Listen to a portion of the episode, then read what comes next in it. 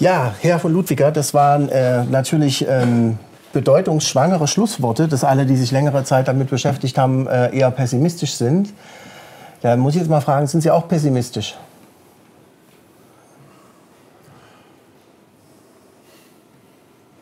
Das kommt drauf an. Ich bin äh, sehr optimistisch, äh, etwas zu lernen und zu erfahren für die Wissenschaft, also für Gravitationsforschung, ja.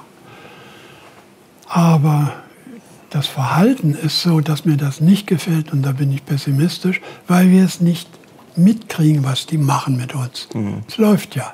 Mhm.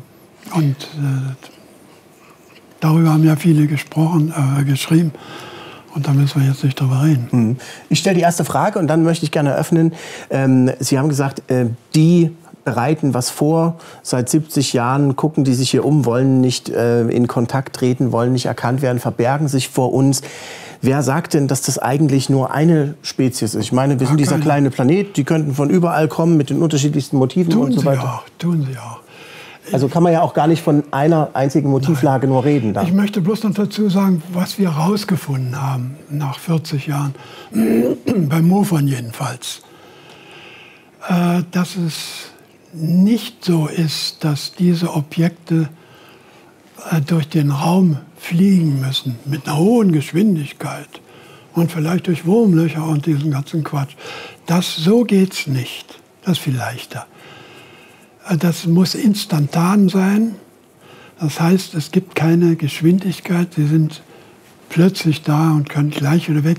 Man kann es beweisen dadurch, dass diejenigen, die entführt werden, keine Betten sehen, kein Wasser sehen, nicht sehen, dass die, dass die irgendwie für längere Zeit unterwegs sind, sondern es muss ganz rasch gehen. Und auch daran, dass viele der Objekte bloß fünf Minuten, Viertelstunde mal am Ort sind, landen. Also ich, äh, landen, äh, diese Kurzlandung werden gemeldet, da hätte ich auch noch eine Kurve zeigen können, etwa 20 pro Monat. Wenn also jemand behauptet, wenn die mal landen, dann, das tun sie dauernd, dauernd, aber kurz. Äh, wenn das also so ist, dass die ganz, dass man feststellt, das muss ganz, ganz leicht sein. Und auch noch feststellt, die kommen in verschiedenen Objekten und verschiedenen Formen. Man weiß ja also die menschlichen Formen, denn diese kleinen Grauen, die etwas größeren Grauen, dann gibt es diese Grashüpfer-ähnlichen, die Gottesanbeterin, Insektenform und dann die Reptiloiden, allerdings viel seltener. Da muss man natürlich überprüfen, ob das stimmt oder nicht. Und dann muss man abwarten, ob es dann in die Hunderte geht von den Berichten. Bei der Entführung geht es in die Tausende und war schon 1995, gab es schon 1700, die, äh, die da im MIT äh, diskutiert wurden von Psychiatern und Psychologen. Äh, so muss man mal vorgehen und mal sehen, ob, das, äh, ob es wirklich bloß eine äh, kleine Gruppe behauptet oder ob das weltweit ganz viele sind. So, es gibt also ganz viele, es kommt von überall her, es kommt von verschiedenen Zeiten, das kann man auch sagen, warum. Jetzt lassen Sie mal noch ein paar Fragen übrig ja, vielleicht. Nicht, nicht alles schon verraten. Nein, bloß, bloß noch das Wesentliche müssen wir ja sagen. Wenn die Welt sechsdimensional ist, und da von dieser Theorie gehen wir aus, die wir Verschiedenes erklärt, dann gibt es eine Bewegung, die anders ist als Fortbewegung durch den Raum mit Geschwindigkeiten, sondern das gibt es eine Art Projektion. Und wir wissen, dass sowas in der Parapsychologie auch möglich ist. Das nennt sich Apporte. Darüber habe ich jetzt gerade mit Dr. Nahm einen Bericht geschrieben für das Journal of Scientific Exploration. Und demnach da gibt es, wenn man das macht und aus dem Raum raus ist, also aus unserem Raum, dann gibt es keine Geschwindigkeit, keine Entfernung, keine Zeit, sondern bloß Strukturresonanz. Und das binden die mit Sicherheit an. Unsere sechsdimensionale Welt, da erfahren Sie mehr darüber, das Weltbild des Burkhard Heim oder hier auch unsterblich in der sechsdimensionalen Welt. Und wir haben auch auf Exomagazin TV ein langes Interview mit Illobrand von Ludwiger mit dem bezeichneten Titel Aliens aus dem Hyperraum. Ja? ja, ja, so heißt es darüber. Da reden Weiß wir über. Gar nicht. Genau, da haben wir, da, da haben wir drüber geredet. So, wer hat denn eine Frage? Bitte schön. Sie haben ja die Statistiken gebracht, dass es pro Monat etwa so 20 Landungen gibt. und 100 äh, Beobachtungen im weniger entfernt als 30 Meter. Ja. Im Zeitalter der Smartphones müsste doch dann die Bilderflut von den UFOs ist unheimlich einstellen. Ist auch. Weil es heute sicherlich schwierig ist, Fälle vom Original zu unterscheiden. Man kann ja am Computer viel machen. Ja, das, äh, das Dumme ist nur, dass die Leute da dauernd die Sachen fotografieren, aber sie ins Internet stellen, statt an wissenschaftliche Institute wie das äh Center for UFO Studies oder Fund for UFO Research oder, also für, oder an uns zu melden, die das dann im Einzelnen nochmal prüfen. Und prüfen kann man nicht bloß ein Foto, sondern man muss den Menschen, der das Foto macht, äh, überprüfen. Das ist bei den Entführung auch so. Da müssen wir den machen wir dann MMPI-Tests und so weiter. Erstmal müssen wir gucken, ist denn der Mann normal, lügt der, will er sich groß tun. Und das gibt ganz, ganz viel Material, stimmt. Aber es ist natürlich auch so, dass man heutzutage dann auch immer sagen kann, naja, hätte man auch bei Photoshop machen können. Ja? ja. Da waren halt die Zeiten, äh, äh wo, wo es früher dieses Rudi Nagora-Foto, äh, das waren natürlich noch ganz andere Zeiten, ja, ja, ja. Wo, wo eben nicht jeder zu Hause irgendwie äh, After Effects Computer stehen hatte oder sowas. Ja. Das ist halt so. Deswegen, also ich bin sowieso auch immer der Meinung, ein UFO-Foto beweist gar nichts. Also ja, es ist halt dann, die Leute sagen, es könnte das der Beweis sein, was hältst du davon? Ich krieg so viele Mails, ich weiß nicht, Sie wahrscheinlich auch, ja. So, ist das, könnte das der Beweis sein oder sowas? Ich sage immer, das ist ein... Der Beweis ist bloß, wie, wie eben schon gesagt wird, die Theorie, die sowas verlangt und fordert und die Effekte zeigt. Ja, ja, und diese Empirie muss man auch sagen, ja, also militärische Dokumente und so, ja, ja, Radarakten, das ist ja. ja. So, wer, wer, hatte noch eine Frage? Also ich hätte noch eine Anschlussfrage zum Fotothema, damit das dann rund wird. Die besten Fotos, und das noch zu einem, zu einem Zeitpunkt, wo die eben noch nicht auf Computer fälschbar waren, mhm. sind ja eigentlich von diesem Ed Waters gemacht worden. Er hat sich am UFO lange Jahre positiv dazu ausgesprochen. Mhm. Wie ist heute nach so vielen Jahren jetzt im Rückblick Ihre persönliche Einstellung? Äh, immer noch in Ordnung. Denn der Bruce Maccabee hat sich ja damit viel beschäftigt, Bücher geschrieben. Und es sind ja Aufnahmen gemacht worden des Objektes, äh, auch hier in Hohenpeißenberg, die, die die gleiche Struktur haben. Von, also das Objekt hat die gleiche Struktur. Es ist nicht bloß er gewesen, der dies aufgenommen hat. Und dann gibt es, naja, gut, ohne ins Detail zu gehen, äh, gibt es Leute, die ihm schaden wollten. Und das muss man auch erstmal ausarbeiten.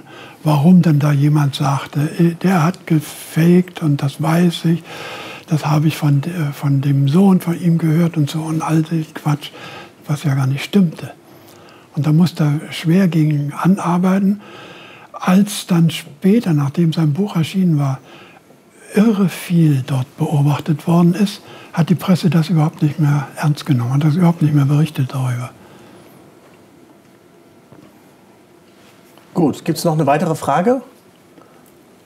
Ja, bitte? Also, ähm, Sie haben ja gesagt, dass es sehr viele Wechselwirkungen gibt mit diesen Objekten. Ja? Normalerweise, das klingt jetzt ziemlich bescheuert, aber es ist so, es müsste doch rein Faktenlage technisch gesehen ähm, so sein, dass diese Wechselwirkungen es tatsächlich verursachen, zum Beispiel Passagiermaschinen runterzuholen, die abstürzen dadurch durch diese Wechselwirkungen. Klingt jetzt barbarisch, aber es müsste ja theoretisch so sein. Ist ja passiert damit, 2006. Ja. Um damit halt diese gesamtkollektive äh, Broniertheit, nenne ich es einfach mal, ja. dem Thema gegenüber aufzuheben. Da haben Sie recht. Darauf warten wir alle. Das ist zwar gemein, aber wir sagen, das UFO-Phänomen wird erst dann anerkannt werden, wenn eine große Passagiermaschine mit vielen Leuten da beim Starten oder beim Landen zu Bruch geht, kollidiert mit so einem Objekt. Die Versicherungen weigern sich nämlich dann zu zahlen und dann geht es darum. Die, dann gibt es Stress. Ja, weil, weil da kommt nämlich das Geld ins Spiel. Und dann wird die Sache ernst genommen. Weil das, das Argument von wegen, was es theoretisch nicht gibt, kann es in der Praxis nicht geben. Das kommt ja, glaube ich, von Einstein oder sowas. Der hat das ja in die Welt gesetzt. Äh, oder aus der Zeit zumindest. Ja, da wird es ein bisschen falsch verstanden. Ähm, ja. Oder so. Ähm, ist nicht haltbar, weil die Dinger sind ja einfach mal da. Ja. Und das ist dann, das kann ich auch nicht nachvollziehen, ich denke, kann keiner im Raum nachvollziehen, dass es dann erst zu einer Katastrophe kommen muss, bis es dann endlich mal alle raffen, dass die Dinge auch gefährlich sind. Ja. Die Gesellschaft ist so. Gut, gibt es weitere Fragen? Bitte. Ähm, die Bundesregierung sagt doch, es gibt keine UFO-Akten in Deutschland. Aber wir haben ja da auch so eine Radaraufnahmen gesehen, wo solche äh, Flugbahnen zu sehen waren, die ja auf deutschem Gebiet waren. Also da, es, muss, es muss ja doch irgendwie was geben. Nein, da wird doch keine Akte angelegt. Die haben doch nicht den Auftrag. Das wissen wir ja nicht. Das, ja, da bin doch. ich mir. Der Bundesnachrichtendienst hat UFO-Akten von, Ja. von der äh, innerdeutschen Ja, Grenze. das- Das, hat einen anderen das- Grund, klar. Ich weiß auch, aber, aber es ist nicht so, dass es eine Stelle gibt, die wirklich danach guckt. Das ist so mehr so privat oder nicht privat. Also doll ist das nicht. Äh, meine Frage, diese Radarspur, die Sie ja gezeigt haben äh, vom Luftfahrtbundesamt, ist das hier Reda Riedenbrück im Mai gewesen? Ja, ich glaube, das war so. Also Mhm, Aber das ist was ja dann- der Gröschel da Genau. optisch gesehen hat. Und Ach so, was Kröschel gesehen? ja, der hat da eine Anlage aufgebaut. Ach so. Nee, das, ist- das kenne ich gar nicht. Naja, aber das, das, ist, das wird, nicht, zu- wird nicht zu Protokoll irgendwo als Akte irgendwo abgeheftet. Gibt es ja nicht, das Phänomen. Da bin ich mir nicht sicher. Also ich meine, das ist ja so eine Sache. Wenn, wenn man in 20 Ländern UFO-Akten hat, äh, warum soll es ausgerechnet in Deutschland keine geben? Äh, Das hängt davon ab, weil, weil die Amis uns ja damals äh, bevormundet haben. Und wir haben einen, einen äh, Piloten auch in unserer Gruppe gehabt. Der ist in, bei Kloppenburg mit so einem Objekt äh, fast kollidiert, hat um Mayday, also um Hilfe gerufen. Dann kamen die Amis mit zwei Jägern und haben das Ding verscheucht. Und die Amis haben ihn befragt, nicht die Deutschen. Und die Deutschen haben, waren froh, dass so ein Zeug immer den Amis überlassen wurde. Die haben doch nicht selber UFO-Forschung gemacht. Naja, es gibt, Dazu sind die zu dussig. also es gibt jedenfalls, so, es gibt jedenfalls so, eine, so eine gemischt zivile militärische Stelle, die für Sicherheit im Luftraum zuständig ist und wo UFO-Meldungen von Polizisten und Militärs äh, hingemeldet werden. Jetzt, aha. gibt es jetzt, genau. Und äh, aus den Kreisen des Bundesverteidigungsministeriums heißt es dazu, dass ähm, äh, diese UFO-Meldungen dort tatsächlich ankommen bei dem Nationalen Lage- und Führungszentrum für Sicherheit im Luftraum in Uedem am Niederrhein. Aber die würden dort sofort in den Papierkorb landen. Da kann sich jetzt jeder also äh, seinen Reim darauf bilden, wie wahrscheinlich das ist, dass das Zentrum für die Gewährleistung der Sicherheit im Luftraum ähm, sowas dann eben gleich wegschmeißt, ohne es zu untersuchen. Ja? Also, ja? Vielleicht wird man in Amerika, in den USA fündiger, was deutsche Sachen betrifft. Das könnte, das könnte gut sein, ja. Wer weiß. Es gibt ja im, Wir hatten, wir hatten so tolle äh, Sachen, wo wir mit den Innenministerien der Länder äh, zusammengearbeitet haben. Das heißt, wir haben uns da erkundigt, ob wir die Polizeioffiziere befragen dürfen. Ja, dürft ihr machen. Und das gab es in Bremen und in Niedersachsen und Bayern.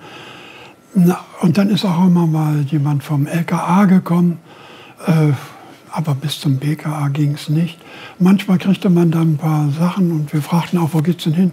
Äh, Ja, nee, das, äh, ja, das wird mal so gesammelt, aber nicht an irgendeine Stelle. Kein Mensch hat das mal zusammengenommen und sich überlegt, was das bedeutet. Also so weit sind die sicher nicht, die Deutschen. Also nach dem, was ich so gehört habe und was ich so kenne, also Deutschland eine UFO-Bananenrepublik. Ja. Das heißt ja auch, warum, warum ist das UFO krumm? Ja, weil es seit 60 Jahren einen Bogen um Deutschland fliegt. Naja, aber äh, gucken Sie sich doch mal an, der, die, die, unsere Fernsehprofessoren. Da gibt es den Harald Lesch, der immer erzählt, Mann, wenn es mal zur Landung kommt, also erstmal, das geht ja gar nicht, aber da müssten ja, müsste ja groß wie eine Stadt sein und dann muss alles explodieren, wenn das hier kommt. Ich kenne ihn ja persönlich. Er hat gesagt, wenn ich mal Professor bin, das interessiert mich alles sehr, aber da kann ich, da kann ich überhaupt nicht, darf ich ja noch nicht reden und so. Aber ja, sein Freund hat selber ein Dings gesehen. Dem glaubt er auch. Wenn das noch mitläuft, dann kann ich den Namen nicht nennen. Sag mal nicht. Aber, aber er tut im Fernsehen so, dass er die Bevölkerung aufklären muss, dass das alles Unsinn ist. Die ganze Belgien-Geschichte Genau. waren, waren Helikopter nicht? und, und Fl Schmugglerflugzeuge. Oder der Ulrich Walter. Der sagt, warum werden denn diese Objekte immer bloß nachts gesehen? Mein Gott, die werden genauso häufig nachts wie am Tag gesehen. Nicht mal das weiß er. Aber wenn dann jemand sagt, guckt, äh, oh, das ist ein Professor, der muss er sich ja informiert haben.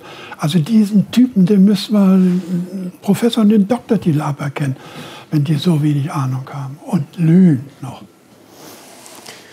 Weitere Frage. Ähm, Militär Theorie dazu, warum gerade in den Sommermonaten das eine statistische Erhöhung von Ja, das ist ganz einfach, weil ja viele draußen sind dann und zwar längere Zeit noch draußen. Denn die, der Höhepunkt äh, der Sichtung ist so um 3 Uhr nachts. Und die Leute, die viel unterwegs sind, wie Polizisten, Nachtwächter, Bäcker, die früh aufstehen müssen, Leute, die nachts noch mal schnell aufs Balkon gehen und rauchen, sind unsere besten äh, UFO-Zeugen. Also Je nachdem, was sie geraucht haben. Gut, gibt es weitere Frage? Ja? Äh, ja, äh, ich wollte noch mal nachfragen. Ähm, es gibt ja diese äh, privaten Untersuchungsorganisationen, es gibt auch ein paar staatliche äh, Organisationen, zum Beispiel in Frankreich oder auch in Lateinamerika, einige Länder. Und ähm, ich kann also mal nicht so ganz glauben, dass das wirklich nur so schlecht ausgerüstete Handvoll von Wissenschaftlern sind, die sich darum kümmern. In Frankreich sind sie ja gut ausgerüstet. Ja gut. Ähm, Hierzulande jetzt oder wie? In Deutschland, in Deutschland jetzt, das ist nur in Deutsch. Ja, vor allem in Deutschland ist es in Deutschland halt so, so, ein, so ein braves Land sein soll. Also, äh, ich sehe da ja viel mehr äh, die Wahrscheinlichkeit, dass die Geheimdienste das wirklich auch untersuchen. Und da, da würde ich gerne mal wissen, ob da irgendwelche Hinweise darauf äh, gegeben hat, wenn Sie jetzt zum Beispiel zu einer Landesstelle gegangen sind, das untersucht haben, ob da vielleicht äh, Anwohner gesagt haben, dass da schon andere Leute waren, die das. Eben gerade nicht, das ist ja der Witz. Ja, wir haben so, so ganz tolle, tolle äh, Fälle gehabt, wo wir sagten, wenn, die, wenn sich irgendjemand darum kümmert, müsste sich auch um diesen Fall kümmern. Ist nicht der Fall. Jedenfalls hier nicht in Deutschland. In Frankreich ist ja ganz was anderes. Da, also wir haben an der Grenze einen Fall untersucht, sind zuerst mal zu den Polizisten hier in Deutschland gegangen. Die haben uns rausgeschmissen, wenn wir mit diesem Thema kamen. Und auf der anderen Seite, ach UFO, ja, pass auf, da haben wir hier Vorschriften und da haben wir hier diese, müssen wir den Fotoapparat nehmen und da, wir schicken die nach Toulouse. Also völlig offen.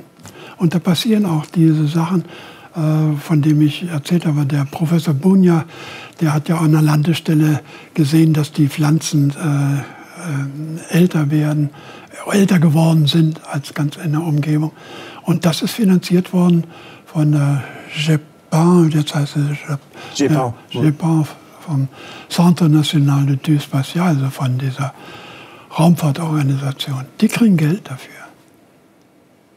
Ja, Frankreich gibt es ein, Formblatt bei der Gendarmerie, wenn man UFO gesehen ja. hat, kann man ausfüllen. Ja.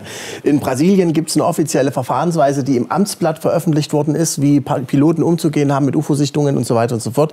Und wenn man hier in Deutschland in der Bundespressekonferenz mal einen Regierungssprecher fragt, wann die Deutschen nachdenken, ihre geheimen Akten rauszurücken, da wird man herzlich ausgelacht. So ist das hier. Ja, bloß wir sind Amerika-hörig und wir passen da auf, was die ja, das, ist ja, das ist ja noch eine viel größere Verschwörungstheorie. Also ich werde... nee, ich meine, also, ne, da muss man vorsichtig sein. Also, ähm, Soll ich das jetzt wieder zurücknehmen? Nein, nein, überhaupt nicht. Nee, wieso? Das ist ja, ist ja so.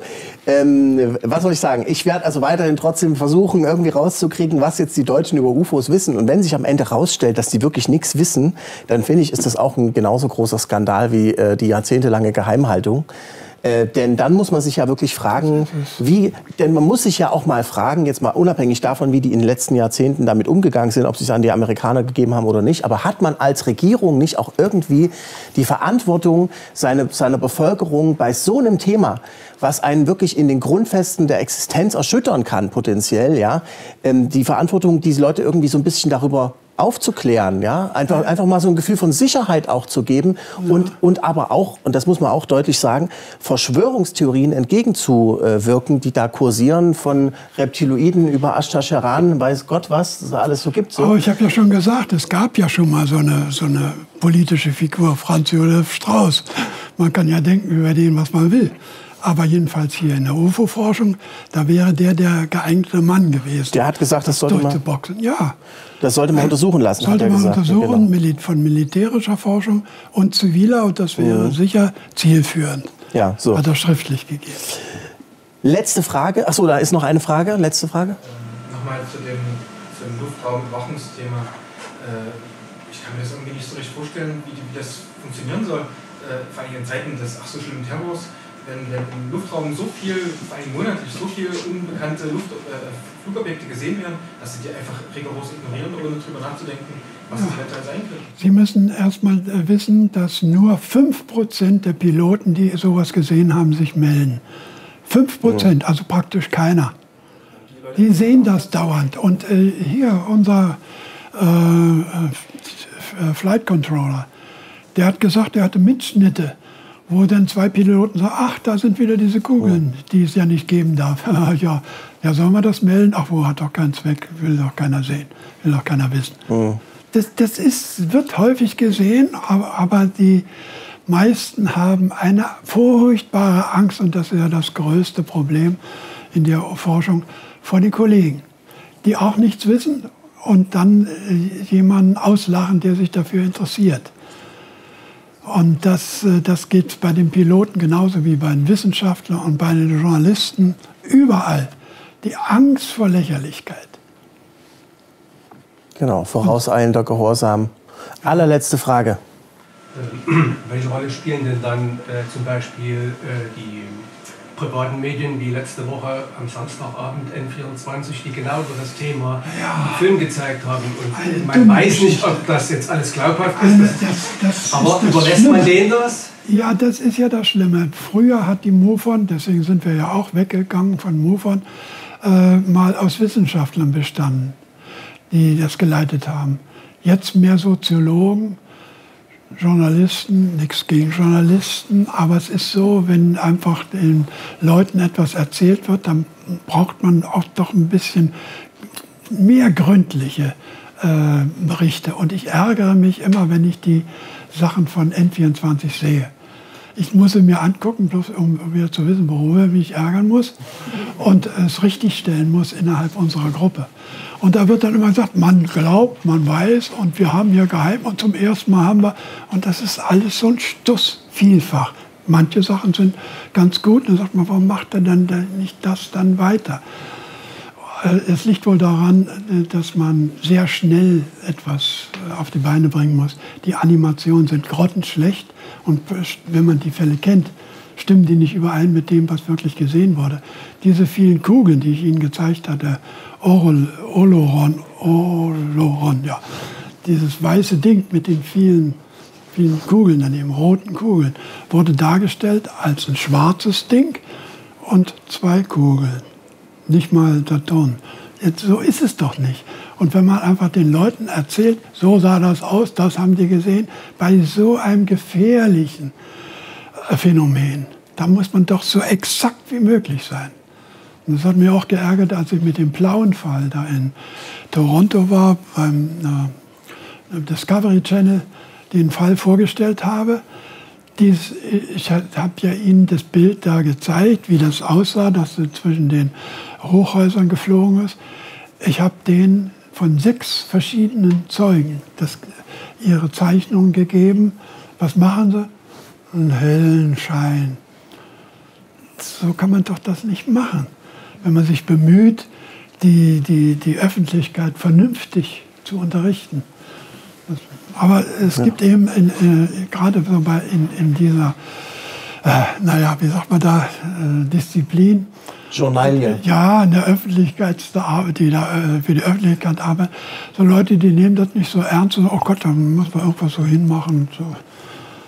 Wird nicht so ernst genommen. Gut. Ähm, ich habe äh, die Ehre, die allerletzte Frage zu stellen. Und zwar, ähm, wie wird die Frisur von Donald Trump aussehen, wenn er die Realität von außerirdischen Besuchern demnächst verkündet in Amerika?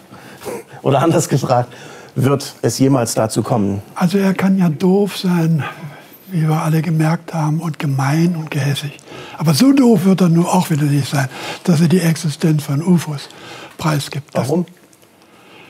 Er man kann doch nicht sagen, da ist, ist etwas, wir wissen aber nicht, ob es eine Gefahr ist. Das kann sich doch kein Politiker leisten. Wird auch nicht. Mhm. Da bin ich mit den Geheimdiensten ganz d'accord. Ja, also wenn's wir müssen erst mal rauskriegen, ob welche, welche Rasse äh, was von uns wollen. Was wollen die denn? Das Und muss das man doch erst mal rauskriegen. Ist wahrscheinlich eine unendliche Aufgabe, denn es gibt, wenn Sie das denken, jetzt haben Sie es schon dann, es gibt ja auch so dieses Gerücht von Robert Dean, der bei der NATO angeblich was gesehen Ja, hat und so. ja, Das ist nicht sehr glaubhaft, aber Ja. wir gehen mal davon aus, die NATO hätte so einen Bericht und da haben sie jetzt nach zehn Jahren rausgekriegt, das sind fünf Rassen, die uns bespitzeln. Wann kommt denn dann der Moment für so eine Sicherheitsbehörde zu sagen, jetzt wissen wir Bescheid über alles? Es könnte ja jederzeit eine sechste Rasse kommen. Ja. Nee, Das das, das. Ganze ist ja, ist ja viel problematischer. Ich habe das ein bisschen angedeutet. In der Zwischenzeit ist es ja so, dass wir von diesen, dass die Meinung über sie manipuliert wird von ihnen selber. Wir sind ja zu blöd, das zu kapieren.